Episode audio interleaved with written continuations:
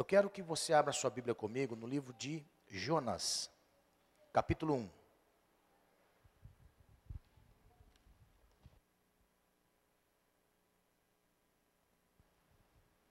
Aleluia. Jonas, capítulo 1. Glória a Deus. Segura em minhas mãos, Senhor. Glória a Deus. Segura em minhas mãos. Algum dia você já pediu ao Senhor segurar nas suas mãos? Você já disse, Deus, segura nas minhas mãos, Senhor? Você já disse a Deus, qual dia desse aí, Senhor, segura nas minhas mãos. Você sabia que tem um segredo muito grande aí? Nós somos filhos de Deus. Amém? Você acredita que nós somos filhos de Deus? Olha só, nós somos filhos de Deus e Deus é o nosso Pai. Nós aprendemos isso com Jesus, quando Ele nos ensina. Quando nós tentamos segurar a mão de Deus, nós caímos. Nós conseguimos segurar a mão de Deus por um determinado tempo.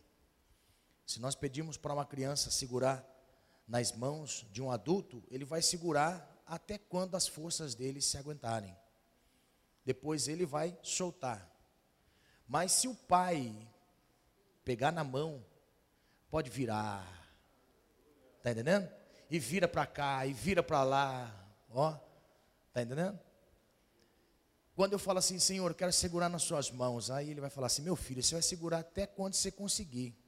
Agora deixa eu segurar nas suas mãos." Amém? Peça para Deus segurar nas suas mãos e vai. Tem uma canção que diz assim: Segura nas mãos de Deus, segura nas mãos de Deus, pois ela ela vai te sustentar. Tema, segue adiante e não olhes nem para trás. Segura na mão de Deus e vai. Aleluia. Segura na mão de Deus e vai. Jonas capítulo 1, verso 3.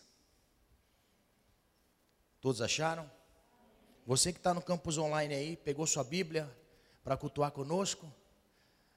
Jonas capítulo 1, verso 3 diz assim: e Jonas se levantou para fugir de diante da face do Senhor para Tarsis. E descendo a Jope, achou um navio que ia para Tarsis, pagou, pois, a sua passagem e desceu para dentro dele, para ir com eles para Tarsis de diante da face do Senhor. Amém? Olha só, nessa noite o Senhor quer nos levar a um entendimento que talvez você nunca olhou para o livro de Jonas nessa perspectiva e nessa visão. Talvez você já ouviu pessoas dizendo a respeito do agravante de Jonas fugir de Deus. E Jonas, fugindo daquilo que Deus tinha dito a ele, pega um outro caminho. Mas nesta noite o Senhor quer nos levar a um entendimento na visão do capitão, do dono do barco. Amém? O Senhor quer que nós venhamos enxergar pelo ponto de vista do dono do barco. Aleluia. Aí, quando nós olhamos para a visão do dono do barco, nós temos que fazer uma pergunta que é o que o Senhor quer dizer para nós. Quem pagou para subir no seu barco? Quem é que pagou para subir no seu barco? Você, você, é dono de um barco, você é dona de um barco. Eu quero que você tenha um entendimento assim. O barco de passageiro precisava pagar para viajar nele. Aí o Senhor pergunta assim: quem é que pagou para entrar no seu barco? Está entendendo? Você compreendeu? Glória a Deus. Então nós vamos aprender nessa noite algumas lições daquele que pagou para entrar no barco deste capitão e as consequências. Amém? Então pergunto para o seu irmão: você tem um barco, irmão? Quem pagou para entrar nele? Quem pagou para entrar nele? Pagou? Pa pagou não? Então se pagou, aguenta. Tá pago, aguenta. Tem jeito. Amém? Glória a Deus. Pode sentar, irmãos. Talvez talvez surja uma pergunta assim, mas o que o pastor está querendo dizer? Irmãos, na perspectiva e na visão do livro de Jonas, o livro de Jonas mostra para nós algo muito interessante. O próprio profeta vai narrar a sua história. O próprio profeta narra as consequências de uma decisão errada na vida. E quem daqui nunca tomou decisão errada na vida? Quem daqui nunca errou na vida nas escolhas que fez. Nós muitas vezes erramos nas escolhas da nossa vida, seja no âmbito profissional, seja no âmbito familiar, seja no âmbito social ou até mesmo da nossa fé. Todos nós já erramos em escolhas. E existem escolhas que nós fazemos na vida em que consequências vêm junto destas escolhas. Existem consequências de escolhas que nós vamos levar para o resto da vida. Existem consequências de escolha que nós vamos carregar para sempre. Existem escolhas que nós fazemos em que são passageiras, logo nem se nota a sequela, não é? Existem pessoas que escolheram muitas coisas e que consertaram. Não existe sequela, mas existem coisas que deixam marcas, que deixam marcas na nossa vida. Por isso que as nossas escolhas têm que estar pautadas naquilo que Deus tem de propósito para nós. Vontade de Deus, a nossa vontade, os dois conectados, resultado, felicidade mas não uma felicidade passageira, uma felicidade eterna, aquilo que nasce de dentro para fora e não é do exterior para dentro. A felicidade verdadeira não vem de fora, não é quando nós vamos conquistar isso ou aquilo, ou alcançar alguma coisa, ou ser alguma coisa, que vai mostrar para nós que aquela busca compensou porque gerou felicidade. Tudo que vem de fora para dentro é algo que, por momentos na nossa vida, traz uma sensação de prazer, de felicidade. Mas a verdadeira felicidade é aquela que nasce de dentro para fora, porque dessa perdura para todo sempre.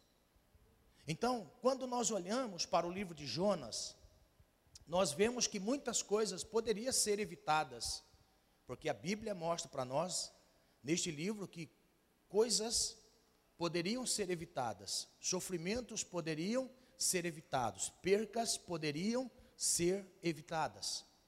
Se nós olhamos para o livro de Jonas e conseguimos enxergar que Jonas, ele errou em dado momento da sua vida e sofreu consequências e levou pessoas também a, a sofrer consequências, nós podemos tirar lições de que quando nós ouvimos a voz de Deus, não podemos caminhar segundo os nossos pensamentos, entendimentos e vontades.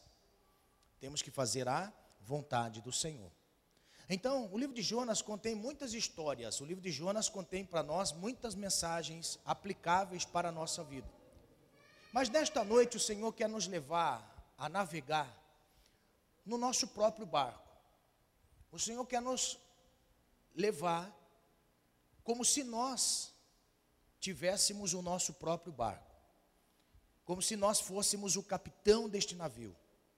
Porque é muito lógico o que se trata no capítulo 1 do livro de Jonas. A Bíblia diz que Deus veio para Jonas e disse: Eu quero que você vá para Nínive. Eu quero que você anuncie ali a minha palavra àquela cidade. E se aquela cidade se converter, eu poupo ela, e eu quero usar você como instrumento. Então você vai para Nínive e você anuncia ali a minha palavra. A Bíblia diz que Jonas, ele desce para o porto de Jope, só que ele não compra a passagem para a cidade de Nínive, ele compra a passagem para a cidade de Tarsis. É a mesma coisa se eu disser assim: eu estou indo para São Paulo, quero ir para São Paulo, mas eu vou para a rodoviária e eu pego, compro uma passagem para a cidade de Bauru. Sentido oposto. São Paulo é para cá, Bauru é para cá. Sentido oposto. Então a Bíblia diz que Jonas desce para Jope. E a Bíblia diz que ele desembolsa o preço da passagem para fugir de Deus. Por isso que o tema leva nessa noite para nós. Quem é que pagou a passagem para entrar no seu barco? Quem é que pagou passagem para estar no seu barco? Quem é que em em um sentido da vida que você representando ter um barco. O barco nós podemos aplicar como o meu livre-arbítrio, a minha vontade, meu desejo, a minha propriedade, aquilo que é meu. E é muito comum a gente ver pessoas dizendo assim: não, sou eu quem decido para a minha vida, sou eu que decido o que quero para a minha vida, sou eu que escolho o que eu quero para mim. Eu estou até na presença de Deus, mas sou eu quem escolho o que decido para a minha vida. E isso até Deus respeita. Deus respeita o nosso livre-arbítrio. Deus não vai impedir das nossas escolhas. Deus podia, no momento em que Jonas decide comprar uma passagem em sentido oposto, Deus poderia intervir na vida de Jonas para que ele não comprasse a passagem para que ele não usasse o seu dinheiro, o seu recurso, em vão. Para que ele viesse a usar o seu recurso em outras coisas. Mas Deus respeita a nossa vontade. Deus respeita quando nós decidimos. Só que, quando Deus respeita aquilo que nós decidimos, não mostra para nós que estamos caminhando num sentido certo se as coisas parecem bem. Porque Deus poderia, no momento da passagem comprada, Deus poderia soprar o vento e os capitães daquele porto dissessem assim: Olha, não vamos sair para a viagem, os navios não podem sair do porto, eles vão ficar atracados até que passe a tempestade. Deus poderia ter feito isso e Jonas poderia ter entendido: isso aí é um sinal de Deus para mim, então eu não vou. Eu gosto dessas coisas. Está entendendo? Nós temos que estar sensíveis àquilo que Deus está nos mostrando. E aqui há uma preocupação muito grande, porque quando nós tomamos algumas decisões na nossa vida, não vem tempestade, não vem terremoto, não vem anjo, não vem profeta, nós temos uma sensação de aprovação de Deus. Você já percebeu que nós temos esta sensação de que Deus está aprovando aquilo que eu estou fazendo, porque de imediato não sofri consequências? Porque de imediato não veio uma repreensão, uma resposta de Deus? Deus nem sempre vai intervir de imediato nas nossas escolhas nas nossas escolhas. Então existem coisas na nossa vida em que nós precisamos estar sensíveis quando tem uma palavra de Deus.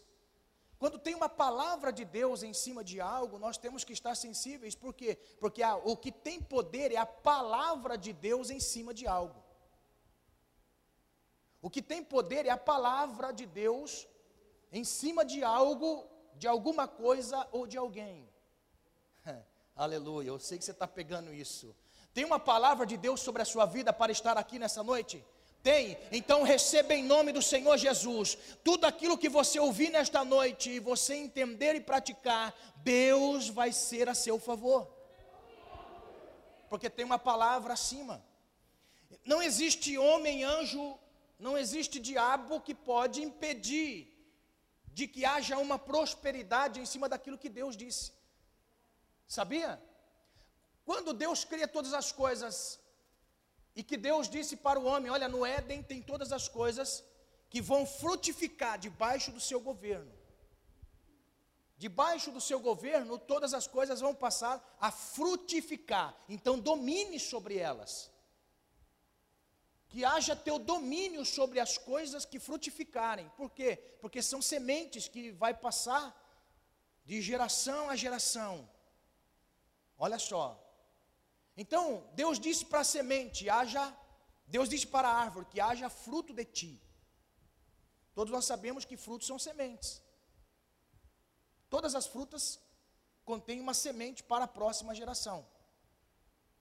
Então, a semente que cai na terra, toda semente que cai na terra, vai gerar um fruto. Observe, porque tem uma palavra de Deus em cima da semente. A pessoa pode lançar a semente em terra, e esta pessoa pode ajoelhar do lado dela e começar a orar, e começar a orar, e começar a orar. Não cresça, não frutifique, não cresça, não frutifique, não cresça, não frutifique. A pessoa pode jejuar, a pessoa pode consagrar, a pessoa pode fazer todas as coisas possíveis ou imagináveis que nós entendemos que Deus vai reverter aquele quadro. Não, tem uma palavra de Deus em cima dela. Ela vai germinar, crescer e frutificar. Porque tem uma palavra de Deus em cima dela. Então, a palavra que Jonas recebeu, a palavra que Jonas recebeu do Senhor é: Eu quero você em tal lugar, exercendo tal função. Eu quero que você seja tal pessoa. Eu quero que você execute meu propósito. Eu quero que você vá e faça aquilo que eu lhe ordenei. Tem uma palavra de Deus. Então, quando tem uma palavra de Deus, não adianta você comprar uma passagem. Sentido contrário. Aleluia! Aleluia. Essa palavra, essa palavra veio à tarde, irmão. Amém? Glória a Deus. Deguste aí, porque benção demais. Eu sinto Deus aqui nessa noite já. Está entendendo? Então, a Bíblia mostra para nós que Jonas comprou uma passagem para entrar no barco de um capitão. Então, agora eu quero que você entenda assim, ó. O capitão é a pessoa central daquilo que eu quero transmitir a você, diz o Senhor. Pegou?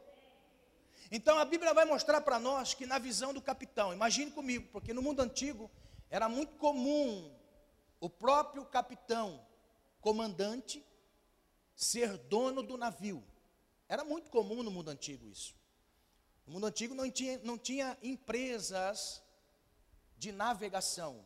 Era muito difícil. Então, seus próprios capitães eram os próprios donos do navio.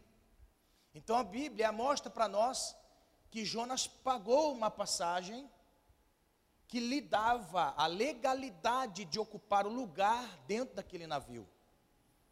Jonas comprou a passagem, então lhe dava a autoridade reservada dentro daquele ambiente.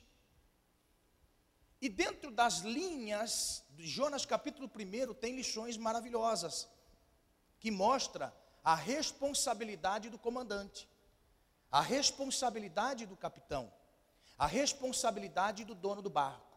E quantos daqui nessa noite já ouviram aqui que temos um barco? Amém? Nós temos um barco. Então a Bíblia mostra para nós barco como uma vida pessoal. A Bíblia mostra para nós como barco algo peculiar, pessoal, algo próprio. Então é muito comum a gente ver na Bíblia o Senhor pedindo a pessoas o seu barco. Tá? Jesus pediu a Pedro o barco dele, para que ele pudesse ensinar e voltando, sinais e milagres aconteceram depois que ele emprestou o barco. Então, o barco representa uma propriedade. Então, olha só, a Bíblia mostra para nós, no verso 3, que nós precisamos agir no tempo certo. Nós precisamos agir no tempo certo. Então, o comandante, quando ele recebe das mãos de Jonas o dinheiro para comprar a passagem, era de responsabilidade do comandante agir naquele momento. Porque o texto mostra para nós, olha só, agir no tempo certo. No verso 3, a parte A diz assim: Jonas se levantou para fugir de diante da face do Senhor. O comandante, quando ele recebe o dinheiro de Jonas, ele poderia ter perguntado: qual é o propósito da sua viagem? Qual é o propósito da sua viagem? O porquê é que você está pagando esta passagem para ir a Tarsis, uma cidade comercial? Você tem alguma empresa? Você vende alguma coisa? Você é proprietário de algo? O que te leva a ir para Tarsis? O que faz você ser motivado a ir para Tarsis? O próprio Jonas deixa registrado que ele estava indo para Tarsis para fugir do Senhor. Irmão, deixa eu abrir um parênteses. Quando você ouvir de alguém que ele está fugindo de um propósito, Senhor, não pegue nem carona. Pegou? Por quê? Porque quando nós fugimos de Deus, nós estamos suscetíveis a algumas coisas acontecerem conosco. Nós estamos propensos a vivenciar na nossa vida algumas coisas. Por isso que no verso 3 mostra para nós que o comandante, ele tinha que agir naquele momento, no tempo certo. Porque ele poderia evitar, ele poderia amenizar a dor de todos aqueles que estavam à sua volta. E quando nós falamos nesse sentido, nós precisamos ter consciência de que uma vida fora da vontade de Deus gera sofrimento. E o comandante daquele navio poderia evitar isso. Só que nós vamos ver no final, eu vou mostrar para você, nós vamos ver no, no final, que o propósito do capitão não era apenas o momento, mas era o financeiro. Ai, pastor, o senhor está me confundindo, pastor. Está entendendo? Agir no tempo certo mostra para nós que muito melhor do que apenas um recurso financeiro, algo visível na nossa vida, aquilo que nós podemos ver que parece ser agradável, até porque tudo aquilo que nós vemos com os nossos olhos pode nos enganar. Você sabia que tudo aquilo que nós vemos de aparência não é exercitado a fé? Por isso que a Bíblia diz que nós não caminhamos pela vista, mas caminhamos pela fé. Nós não caminhamos por aquilo que nós vemos, nós caminhamos pela fé. Nós não caminhamos por aquilo que nós pressupomos, nós caminhamos pela fé. Tudo que é aparente não é a imagem correta das coisas. Tudo que nós vemos de imagem com os nossos olhos não é aquilo que está mostrando para nós que é. Porque a fé, ela nos faz caminhar além daquilo que nós estamos vendo, porque aquilo que nós estamos vendo com os nossos olhos, ou tendo a perspectiva do que pode ser, não é. Nós precisamos da fé para entender que não caminhamos pela vista. Quer ver? A Bíblia diz que Abraão e Ló eram tio e sobrinho. Abraão tinha uma promessa e Ló andava com Abraão. A Bíblia diz que, dado o momento, houve uma guerra entre os pastores de Abraão e de Ló.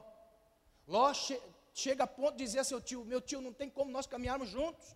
Abraão diz assim: Então vamos fazer o seguinte. Olha como que ele agiu no tempo certo. Abraão agiu no tempo certo. Ele disse assim: Vamos fazer o seguinte. Está diante dos nossos olhos o nosso futuro. Está diante dos nossos olhos aquilo que nós queremos para o futuro. Então a Bíblia diz assim: que Abraão disse a Ló: se você escolher para a esquerda, eu vou para a direita. E se você escolher para a direita, eu vou para a esquerda.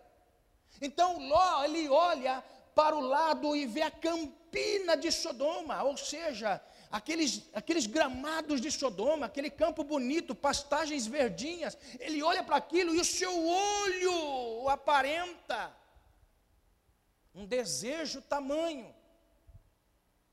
Ele agiu de forma errada. Ele olhou as campinas, que eram belas, e disse assim: é para lá que eu vou. Irmãos, deixa eu dizer uma coisa: quem tem a palavra de Deus sobre ele, pode escolher o deserto e barba de bode que Deus faz frutificar. Porque não é o ambiente que faz o homem de fé, mas é a fé do homem que faz o ambiente. Aleluia! É a fé do homem que faz o ambiente. Quando Ló olha e fala assim: é para cá que eu vou, ele agiu de forma errada. Abraão agiu de forma correta. Ele olhou para aquele deserto e barba de bode e disse assim: eu vou para cá. Porque não é aquilo que os meus olhos veem que me faz prosperar, mas é uma palavra que está sobre mim. Aleluia! É uma palavra que está sobre mim. E se tem uma palavra sobre a sua vida, eu quero pedir para você, em nome de Jesus, enxugue as lágrimas e caminhe em cima da palavra que o Senhor liberou para você. Não se esquive nem para a direita e nem para a esquerda, pastor. Mas parece que é barba de bode. Não tem problema, porque até no deserto Deus pode preparar uma mesa. Aleluia. Aquele momento o comandante agiu de forma errada. Ele não agiu de forma certa. Por quê? Porque ele poderia proibir logo no começo. Nós vamos seguir o texto, nós vamos ver. Primeira coisa que o comandante nos ensina: nós temos que agir rápido concernente às decisões que o Senhor nos mandou tomar. Nós temos que caminhar de forma rápida em cima da palavra que Deus já liberou para nós. Nós precisamos caminhar em cima de uma palavra que Deus já liberou e temos que fazer rápido isso, nós não podemos perder tempo. Aleluia. A Bíblia mostra para nós que há uma grande pergunta de onde vem a tempestade que sobreveio, porque a Bíblia diz que quando Jonas entra e o comandante sai com o navio, o verso 4 vai dizer que, verso 4, mas o Senhor mandou ao mar um grande vento e fez-se no mar uma grande tempestade, e o navio estava para quebrar-se. Note, irmãos, quem é que enviou a tempestade? Quero fazer você pensar. Olha só, tempestade na Bíblia mostra para nós tempos difíceis, como deserto também mostra que é tempo difíceis. Algumas palavras na Bíblia mostram para nós que enfrentamos tempos difíceis, dentre eles a tempestade. Tudo está bem na nossa vida, calmaria, tudo está bem. De repente, começa a fechar o tempo, vira de uma forma tão rápida, em 15 minutos, sobrevém uma tempestade. Olha só, nós ouvimos nessa noite que no mar da Galileia, ou mar de Tiberíades, os discípulos foram conclamados, para nos dizer, obrigados a entrar no barco. Porque Jesus disse assim: entra no barco porque vou, vamos passar para o outro lado. Só que a Bíblia diz que eles entraram no barco e Jesus subiu orar. Eles entraram no barco e começaram a remar. De repente sobreveio uma tempestade. Aquela tempestade que sobreveio sobre eles era uma tempestade inesperada. E eles estavam remando e fatigados e cansados de tanto remar, na quarta vigília da noite. Quando eles estavam naquele ambiente de tempestade, o que é que veio na mente deles? Vamos clamar ao Senhor. Vamos clamar a Deus. Vamos clamar a Jesus. Vamos gritar: Jesus! Socorre! Não é assim o comum que acontece conosco? Quando a tempestade da vida sobrevém a nós, não é assim que nós fazemos? Está tudo bem, aquela calmaria. Nós estamos como? Água de coco. Não é? Água de coco, debaixo do coqueiro, praia Uh, Deus é bom, não é? Estamos na calmaria, tudo está bem e tudo está favorável. Nós estamos tranquilos, relax. Apertou um pouquinho, aí nós vamos orar, consagrar, jejuar, buscar. Porque é comum isso. É da natureza humana, quando se depara com algo impossível, buscar a Deus. Agora uma pergunta: e quando Deus envia a tempestade? Para quem nós vamos socorrer? Para quem nós vamos pedir socorro? Para quem nós vamos pedir socorro quando o tempo se fecha? Para quem nós vamos pedir guarida no tempo da dificuldade? Está entendendo? Olha onde Deus está nos levando, olha o grande amor de Deus. Ele está dizendo assim: quando eu envio a tempestade, ninguém pode fazer nada. Porque a Bíblia diz que foi o Senhor quem enviou a tempestade. Foi o Senhor quem enviou a tempestade. Foi, foi o Senhor quem enviou o momento da adversidade. Foi o Senhor quem permitiu a tropeção. Foi o Senhor quem permitiu a dor. Foi o Senhor quem permitiu a lágrima. Foi o Senhor quem permitiu o desespero. Foi o Senhor quem permitiu. Mas olha só, o Senhor permitiu, não era para matar. Não, era para dar vida. Existem momentos da nossa vida som daqui, Mateus. Existem momentos da nossa vida, olha só, existem momentos da nossa vida em que nós somos levados a uma tempestade. Existem algumas tempestades que nós precisamos estar atentos. Existe tempestade que somos nós mesmos quem ocasionamos.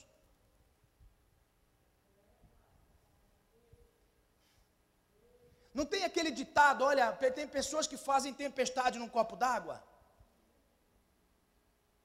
Não tem?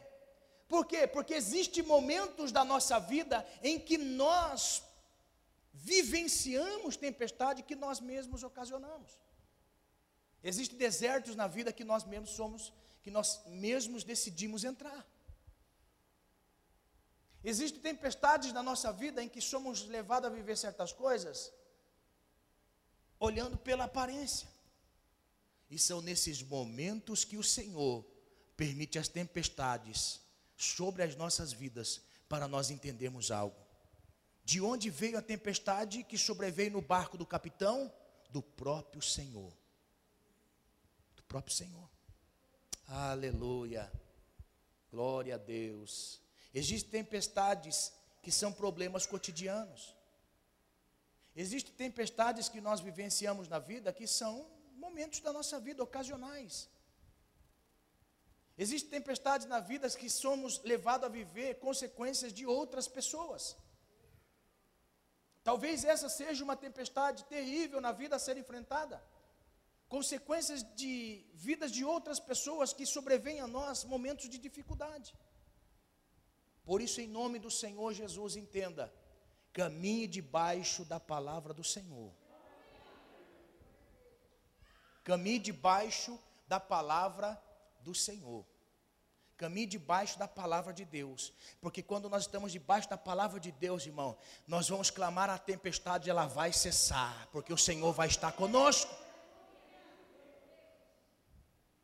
Existe tempestade que o Senhor envia, olha só, envi, o Senhor envia tempestades na nossa vida para provar a nossa fé, e quando nós aprendemos a lição, nós somos melhores do que quando entramos na tempestade. Pegou? Não, não, você não pegou. Eu vou repetir. Existem tempestades na vida que nós passamos, que o Senhor permite nós passarmos tempestades. Estamos debaixo da Sua palavra, a palavra do Senhor está sobre nós. Passamos, passamos, glória a Deus. Nós aprendemos lições. Jesus estava num barco quando a tempestade veio. Os discípulos disseram assim: Mestre, não te importa que pereçamos? Jesus levanta e fala assim: Acalma-te, vento, aquieta-te, mar. Agora olha só, os discípulos que estavam com Jesus no barco disseram assim: Uau, que homem é este?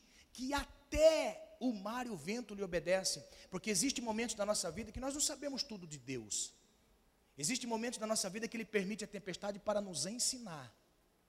Existe a tempestade para nos ensinar. Por quê? Porque quando nós somos levados a viver a fé que Ele nos ensinou, nós precisamos aplicar aquilo que ele passou a nós como lição. Como que estava Pedro em Atos 12?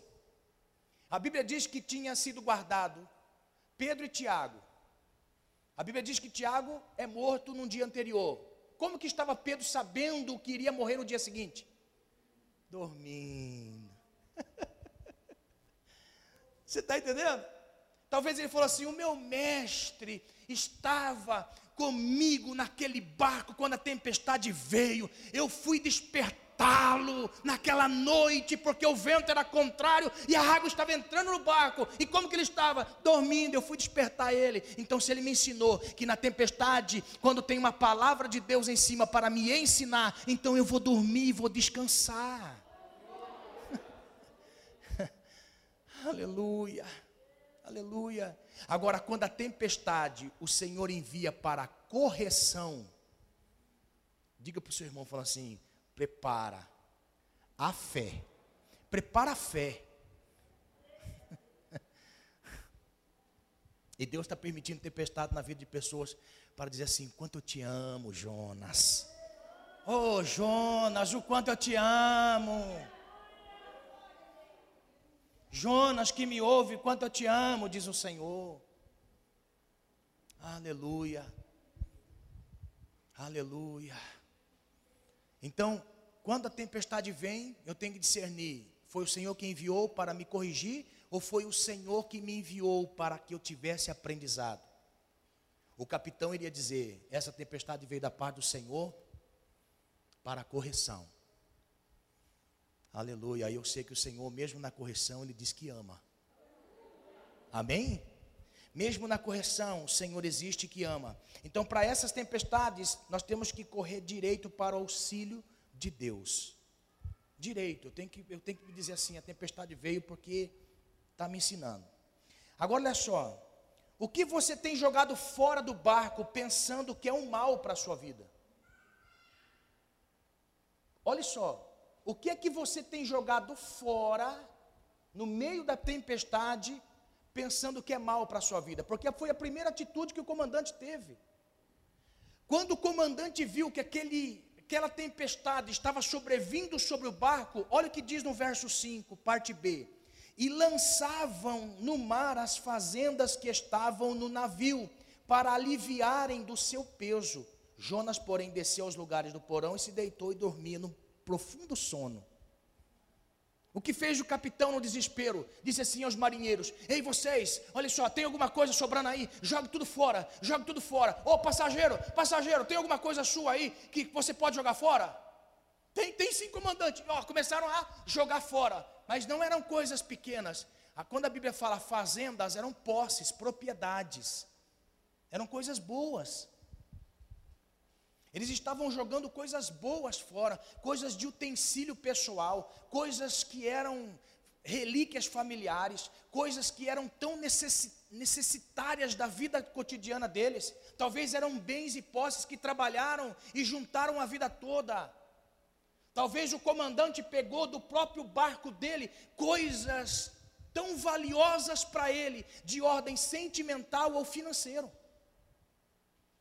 para aliviar o peso do navio, para que eles não fossem a pique por causa da tempestade. Sabe por quê? Porque quando Deus envia a tempestade, irmãos, nós jogamos coisas boas fora, que tem valor para nós.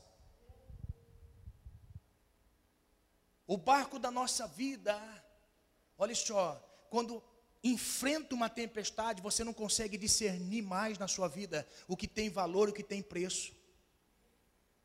Existem pessoas que no desespero para ver solucionado o problema, não faz questão de perder coisas que têm valor para a sua vida, não apenas que têm preço, mas que têm valor.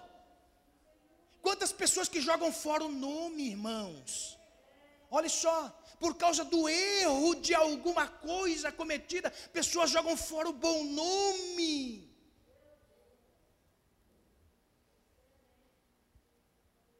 Pessoas jogam fora família, sonhos, futuro. Porque no tempo da tempestade, nós jogamos coisas boas fora. Eles jogaram todas as fazendas, posses, propriedades. Vamos jogar tudo, vamos jogar tudo, vamos jogar tudo. E como que estava Jonas? Quietinho. Sabe o que Deus está dizendo para nós? Não jogue coisas valiosas fora na tempestade da desobediência. Procure o Jonas que está escondido aí. Procure os Jonas que estão escondidos aí. Não jogue coisas boas fora. Não jogue coisas boas fora. Não jogue coisas boas. Jogue o Jonas fora em nome de Jesus. Sabe quem são os Jonas da nossa vida? São as coisas que nos fez ficar preso à desobediência ao Senhor. Como que estava Jonas? Jonas era a pedra de tropeço que fazia com que o capitão perdesse, estava sujeito a perder o barco. Não espere o barco ir profundo para você jogar Jonas fora. Ei, meu Deus! Não espere o barco chegar a ir ao fundo para jogar o Jonas fora. Vai acordar Jonas, vai tirar Jonas do sossego, joga Jonas para fora do barco em nome de Jesus. Aleluia. Você está vendo que está perdendo a alegria da salvação, joga Jonas fora. Você está vendo que está esfriando na fé, joga Jonas fora. Você está vendo que não consegue mais buscar o Senhor, joga Jonas fora, em nome de Jesus Cristo. Aleluia. Aprenda nessa noite, você está vendo na visão do capitão, não na visão de Jonas. Não é para o Jonas que saiu do propósito ir para fora. Está entendendo? É na visão do capitão. O capitão estava mandando jogar coisas boas fora, enquanto o que tinha que sair fora do barco estava lá.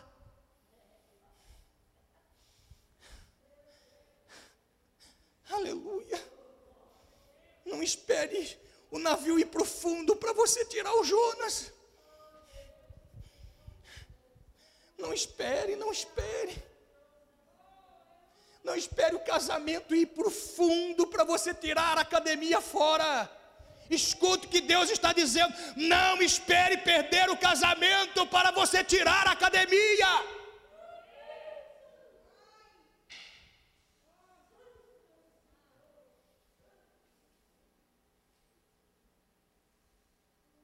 Aracandaragaço.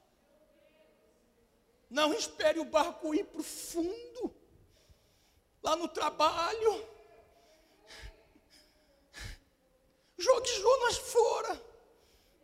Aleluia. Jogue o Jonas fora que está tá atrapalhando a sua família, a sua casa. Jogue o Jonas fora que está atrapalhando você no trabalho. Jogue Jonas fora. Não deixe Jonas no barco, porque senão vai afundar. Aleluia. Porque na tempestade da desobediência, nós valorizamos Jonas e jogamos aquilo que tem valor. Não jogue as coisas de valor. Jogue Jonas. Amém? Jogue Jonas. Nunca esqueça, na visão do capitão, no seu barco. E todos nós sabemos o que nós precisamos jogar fora. Não são as coisas, é Jonas. Jonas. Amém? Jogue Jonas fora, em nome do Senhor Jesus. Decida quem permanece no seu barco. Decida o que permanece no seu barco. O comandante sabia, irmãos, que o problema era Jonas. O comandante sabia que o problema era Jonas, mas ele joga aquilo que tinha valor. Aleluia. Ele joga aquilo que tinha valor. Está entendendo? Aleluia. Uma pergunta: você sabe quem embarcou junto com você? Você sabe quem embarcou no seu barco? Quando nós aceitamos a fé, olha só, quando nós aceitamos a fé, nós tínhamos muita coisa no nosso barco. O barco da vida tinha muita coisa. Aí logo nós vamos arrancando, ó, isso aqui do meu barco não presta mais, Jesus não quer mais. Porque Jesus entra no barco e fala assim: meu filho, arranca isso aqui, tira isso aqui, deixa, deixa o barco prontinho para nós. Tire tudo. No decorrer da caminhada, nós trazemos as coisas para dentro do barco. Isso aí, irmão, é terrível. Os acumuladores são terríveis. Amém? Os acumuladores são terríveis. Olha só. Então nós trazemos para o barco muitas coisas. Aí eu pergunto assim: você sabe que Jonas entrou no barco? Você sabe que Jonas está aí? Você sabe que Jonas está aí? Jonas é a representação daquilo que não agrada ao Senhor. Tudo que não agrada ao Senhor é uma representação de Jonas nessa noite, porque nós estamos olhando na visão do comandante e não na visão de Jonas. Nós estamos na, olhando na visão do comandante. O comandante sabia que Jonas não podia estar ali. Olha o que diz a Bíblia no verso 7 ao verso 10. Diz assim: E dizia cada um ao seu companheiro: Vinde e lancemos sortes para que saibamos por que causa nos sobreveio este mal e lançaram sortes e caiu sobre Jonas. Então lhe disseram: Declara-nos tu agora que por que razão nos sobreveio este mal, que ocupação é a tua, de onde vens, qual a terra e de que povo és tu? E ele lhe disse: Eu sou hebreu e temo ao Senhor, o Deus do céu que fez o mar e a terra seca. Então os homens se encheram de grande temor e disseram: Por que fizeste tu isso? Pois sabiam os homens que fugia de diante do Senhor, porque o tinha declarado. Irmãos, aqui tem uma revelação tamanha para nós. O comandante sabia que Jonas era servo do Senhor e que estava fugindo do Senhor. O comandante sabia que Jonas estava no barco, mas Jonas precisava ser lançado fora do barco, ou seja, não podia nem ter entrado no barco. Ai, meu Deus. Mas Jonas pagou. Imagine Jonas, ó, Jonas deitado, belo e folgado, dizendo assim: "Da onde você é? O que você veio fazer? Para onde você vai?" Ele falou assim: "Ah, eu já falei para vocês para onde eu vou. Eu sou servo do Senhor e estou indo para um ambiente aí, fugindo de Deus, estou fugindo do Senhor." Então eu vou lançar você fora. Ele vai falar assim: ah, ah, eu paguei para estar tá aqui.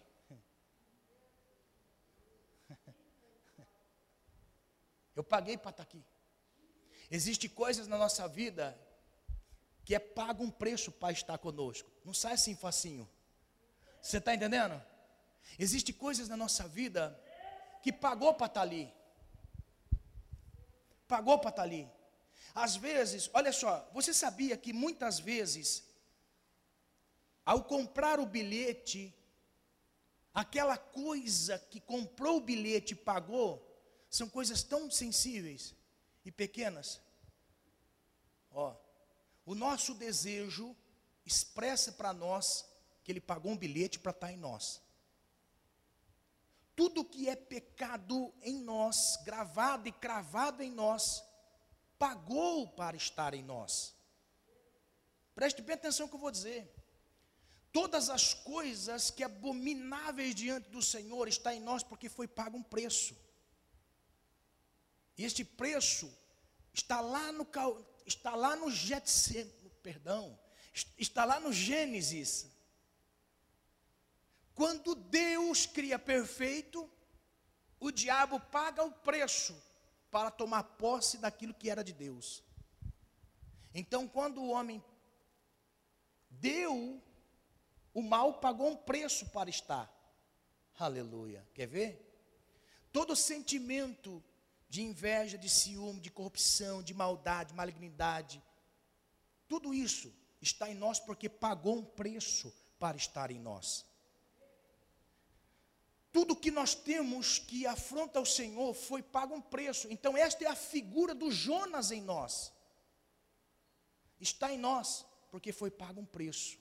Está em nós porque ele desembolsou algo por, por, por aquilo. E o que nós precisamos fazer? Entender, irmãos, que é somente pela obediência que Jonas sai fora do barco.